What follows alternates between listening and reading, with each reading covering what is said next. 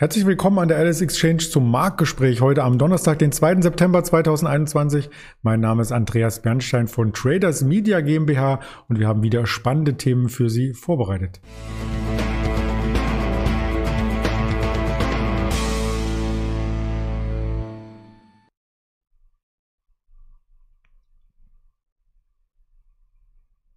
Im Livestream der Vorbörse hatten wir es schon besprochen, der Markt ist sehr volatil und war wieder unter 15.800, nun über 15.800. Das ist eines der Themen. Im weiteren Verlauf schauen wir auf die US-Broker und auf zwei Aktien, die erst einmal, wenn man nicht geupdatet ist mit den aktuellen News, und das wollen wir für Sie heute erreichen, gar nicht in Zusammenhang bringt. Xiaomi und äh, Tesla. Und ich möchte das natürlich nicht alleine erörtern, sondern zusammen mit dem Ingmar Königshofen, den ich hier recht herzlich begrüße. Hallo Ingmar. Hallo Andreas. Ja, du hast wieder Volatilität mitgebracht. Das ist sehr, sehr schön. An der 16.000 wäre es einigen lieber gewesen, dir nicht, ich weiß. Aber die 15.800 ist trotzdem eine heiße Marke, die wir in den letzten Tagen immer mal wieder umspielt hatten. Warum denn? Ja, die 15.800 Punkte Marke ist im Endeffekt wie ein Magnet von beiden Seiten. Wenn es drüber ansteigt, äh, dann fällt es auch schnell wieder Richtung 15.800 Punkte zurück. Wenn es unter die 15.800 Punkte Marke fällt, dann steigt es auch wieder Richtung 15.800. Also das scheint eine weiterhin sehr, sehr wichtige Marke zu sein, auf die man achten sollte. Insgesamt muss man natürlich sagen, wir haben gesehen, dass die Märkte ja Richtung 16.000 ansteigen konnten, wieder also der DAX sogar leicht mal darüber. Aber mittlerweile mehren sich ja auch die Meinungen äh, der verschiedenen Notenbanken, dass die EZB darüber diskutieren sollte, ob die, ob die Anleihenkäufe nicht langsam mal zurückgeschraubt werden sollten. Also da ist natürlich Musik drin, muss man sagen. Und das bleibt weiterhin spannend, wie es da in der nächsten Woche aussehen wird, wenn es dort Neuigkeiten gibt. Du hast ja schon in deinen verschiedenen Tagesanalysen darüber gesprochen auch. Und äh, die 15.800 Punkte Marke ist dabei charttechnisch total im Fokus, wenn man sich das Ganze anschaut. Ich habe es gerade ja schon gesagt, von oben fällt es immer wieder zurück und wenn wir von unten äh, oder nach unten laufen, steigen wir auch wieder Richtung 15.800 Punkte an. Man muss insgesamt natürlich sagen und man kann es wahrscheinlich schon fast gar nicht mehr hören, die Saisonalität zeigt auch jetzt für den September noch weiterhin abwärts. Ähm, wenn man sich die Saisonalität der US-Indizes sogar anschaut, dann würde es sogar noch etwas weiter reichen als Ende September. Aber wir bleiben jetzt mal beim DAX. Da zeigt die Saisonalität bis Ende September abwärts und auch der Vierjahreswahlzyklus der USA, umgemünzt auf den DAX, zeigt eben auch bis Ende September noch abwärts. Das heißt, es ist durchaus Korrekturbedarf eigentlich gegeben. Und ja, das Interessante ist, wir hatten in den letzten Wochen ja immer wieder darüber gesprochen, dass das Sentiment eigentlich recht negativ war. Also wenn man den CNN Fear Greed Index sich angeschaut hat, also den Angst- und Gier-Index, dann war es doch sehr verwunderlich, weil die Aktienmärkte auf oder nahe den Allzeithochs notierten. Nichtsdestotrotz waren die Marktteilnehmer sehr bearish eher und gingen davon aus, oder sehr ängstlich, um es so mal auszudrücken, und gingen die ganze Zeit davon aus, dass die Märkte weiter fallen sollten. Jetzt aber hat sich das Stimmungsbild zumindest etwas geändert. Wir haben gestern den CNN ähm, Fear Greed Index über 50 wieder gehabt. Also das heißt, wir haben jetzt ein leicht positives Sentiment. Das würde jetzt zumindest auch dafür sprechen, als Kontraindikator, dass wir mal eine Korrektur sehen könnten. In den vergangenen Wochen hat mich das ja immer ein bisschen skeptisch gemacht, weil normalerweise das Sentiment schon als Kontraindikator gilt. Und wenn eben die Märkte auf Allzeithochs oder nahe den Allzeithochs notieren, dann sollte das Sentiment normalerweise sehr, sehr bullig sein. Anders, wenn die Märkte sehr stark korrigieren, dann ist das Sentiment in der Regel negativ, also sehr bearish. Und wir hatten ein ja, sehr merkwürdiges Signal dadurch bekommen. Auf der einen Seite hat die Saisonalität und der Vierjahreswahlzyklus angezeigt, dass es fallen sollte. Auf der anderen Seite waren die Marktteilnehmer schon sehr negativ eingestellt. Das hat sich jetzt, wie gesagt, etwas geändert. Und ähm, das könnte natürlich dafür sprechen, dass wir doch eine Korrektur sehen könnten. Und zudem hatte gestern auch äh, Bundesbankpräsident Weidmann gesagt, dass er doch die ja, Aufwärtsrisiken für die Inflation etwas äh, höher ansieht, also dass die etwas dominieren könnten. Auch das wäre natürlich immer wieder etwas, äh, wenn wir da weitere Daten bekommen für das Jahr und die Inflation weiterhin ansteigen sollte, das dann eben auch zu einer Korrektur am Aktienmarkt führen könnte. Ja, du hast schon USA angesprochen. Da habe ich so ein bisschen vom Kurslevel verglichen den Nasdaq und den DAX. Die sind nämlich im Extrem gestern nur noch ein Prozent entfernt gewesen. Ja, fehlt nicht mehr viel. Da haben wir ja schon auch öfter darüber gesprochen. Wenn man sich den DAX anschaut, ist er relativ schwach gegenüber den, äh, den US-Indizes. Aber wäre natürlich auch interessant, wenn man eben die Shortseite spielen möchte, dass man dann auch einen Index raussucht, der eben in den letzten Wochen auch etwas underperformed hat, sagen wir es mal so. Das stimmt. Und wenn wir schon beim Thema USA sind, äh, da fällt uns natürlich das IPO von vor wenigen Wochen ein Robin Hood. Und Robin Hood wurde ja erst gefeiert, beziehungsweise die ersten zwei Handelstage nicht. Danach kam erst der Schwung nach oben. Von dem Schwung ist gar nicht mehr viel übrig geblieben. Wir notieren zwar noch über dem Emissionsniveau, aber gerade in jüngster Zeit gab es da Druck in der Aktie. Warum denn? Genau, also gerade jetzt wird es sehr spannend und ähm, ich wäre da bei der Aktie auch äh, sehr, sehr vorsichtig, denn die Börsenaufsicht, die SEC, die erwägt dem Neobroker Robinhood eben das Weiterleiten der Kundenorders äh, zu untersagen, zu verbieten. Und das würde natürlich das ganze Geschäftsmodell von Robinhood in Frage stellen. Ja, du hast ja gerade schon gesagt, das IPO ist ja noch gar nicht so lange her. Und jetzt eben kommt es auf den Plan. Die SEC schaut sich das jetzt genau an und sollte es eben da ja, zu eben einer Untersagung äh, oder einem, eines Untersagens dieser Kundenorders kommen, dass diese weitergeleitet werden, dann ja, wird Robinhood sich überlegen müssen, wie das Geschäftsmodell weiterlaufen könnte, ob man dann wirklich noch das Ganze kostenlos anbieten kann oder eben, ob es dann doch kostenpflichtig wird, die einzelnen Orders abzusetzen. Und dann ist eben die Frage, ob eben dieses Kundenwachstum, was wir gesehen haben in der, äh, ja, bei Robinhood, ob das auch so Bestand haben wird oder aber ob dann eben auch der ein oder andere sein Konto dort wieder auflöst und zu einem anderen Anbieter geht. Und speziell geht es eben da um ja, Payment for Order Flow, hat wahrscheinlich schon mal der ein oder andere gehört.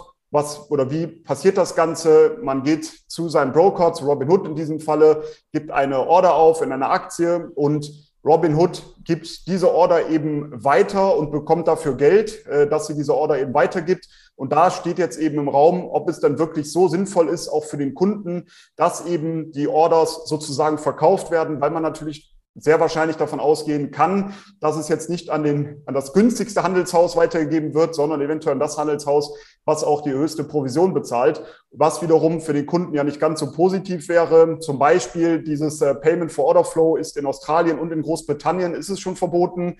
Und wenn man sich das auch vielleicht für den europäischen Markt mal anschaut, da gibt es ja die Wertpapier, die europäische Wertpapieraufsicht, die ESMA, die sich das Ganze ja auch sehr genau anschaut, das sehr kritisch ebenfalls sieht. Die BaFin ist da nicht ganz so kritisch, die sieht es ähm, etwas positiver. Deshalb ist das auch mal ganz spannend, das Ganze zu beobachten, dass eben eine europäische Aufsichtsbehörde es doch dann anders sieht als die BaFin.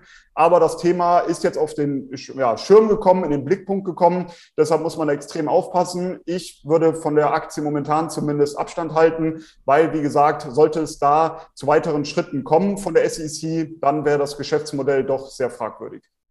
Abstand halten ist ja sowieso das Stichwort beim Handel in dieser Aktie, denn an der Alice Exchange zum Beispiel ist sie gar nicht gelistet und auch bei sehr, sehr wenigen Brokern, so wie ich das mitbekommen habe, denn ähm, die ähm, ja, Brokerlandschaft in den USA, die muss ja auch letzten Endes Stücke zur Verfügung stellen, wenn es nicht ein Parallellisting gibt in anderen Ländern und das ist eben nicht geschehen bei diesem IPO. Deswegen können andere ähm, ihr Market Making, also ihren äh, Fluss äh, quasi im Orderbuch gar nicht wahrnehmen, wenn nicht genügend Stücke vorhanden sind und dann kann man das Ganze hier in Deutschland auch nicht oder nur ganz, ganz selten handeln. Wir wollten trotzdem darüber Bericht erstatten. Wo können denn die Orders dann hinfließen, wenn sie von Robinhood kommen? Auch dazu gibt es eine schöne Meldung. Genau, und hier gibt es ähm, ja, Gerüchte, die momentan noch nicht bestätigt wurden, aber PayPal erwägt eventuell auch den Eintritt sozusagen ins Brokergeschäft, was sich ja durchaus anbietet. Ähm, ich habe noch mal gelesen, ähm, es gibt wohl bei PayPal 400 Millionen aktive User und jetzt soll hier zukünftig eventuell auch eine Brokerlösung angeboten werden, also dass die Kunden zum Beispiel auch Aktien äh, dann dort handeln können. Und wenn man sich einfach nur vorstellt, dass eventuell nur ein kleiner Prozentsatz von diesen 400 aktiven Usern das Ganze da nutzen wird, dann ist das natürlich ein sehr lukratives äh, Geschäftsmodell, was hier eventuell noch aufgebaut wird. Zuletzt wurde auch ein Mitarbeiter von Ellie Invest wurde eingestellt. Daran kann man schon ein bisschen erkennen, dass es so in diese Richtung laufen könnte. Und ja, aufgrund eben, wie gesagt, dieser großen Nutzerschaft, die PayPal schon hat, ist das natürlich etwas, was sehr interessant ist. Der Konkurrent Square, der ist ja in diesem Bereich schon unterwegs. Dort kann man Aktien handeln, ich glaube auch Kryptowährungen teilweise handeln. Und deshalb scheint der Weg sozusagen in diese Richtung geebnet zu sein, dass man das auch selber fortführen wird. Und das könnte natürlich der PayPal-Aktie weiterhin Auftrieb geben. Wenn wir uns das Ganze mal im Chart angucken, dann sieht man eben, dass die Aktie mehr oder weniger seit oder gerade im August seitwärts lief, so in der Region zwischen 225 Euro bis 240 Euro Haben wir so eine Seitwärtsrange gesehen. Jetzt kam dieser Ausbruch nach oben, der ist jetzt gelungen. Das Kursziel für mich wäre jetzt bei der Aktie bei 255 Euro kurzfristig. Danach wäre dann sogar Potenzial bis 265 Euro gegeben. Dann dort in der Region ist dann auch das Allzeithoch und wenn es darüber ansteigen könnte, dann wäre natürlich der Weg erstmal nach oben frei. Insgesamt natürlich aufgrund dieser Gerüchte, die jetzt aufgekommen sind und sollte sich das alles verfestigen und auch da Aussagen dazu kommen, dann könnte das natürlich zu einem deutlichen Aufschwung nochmal in der Aktie führen.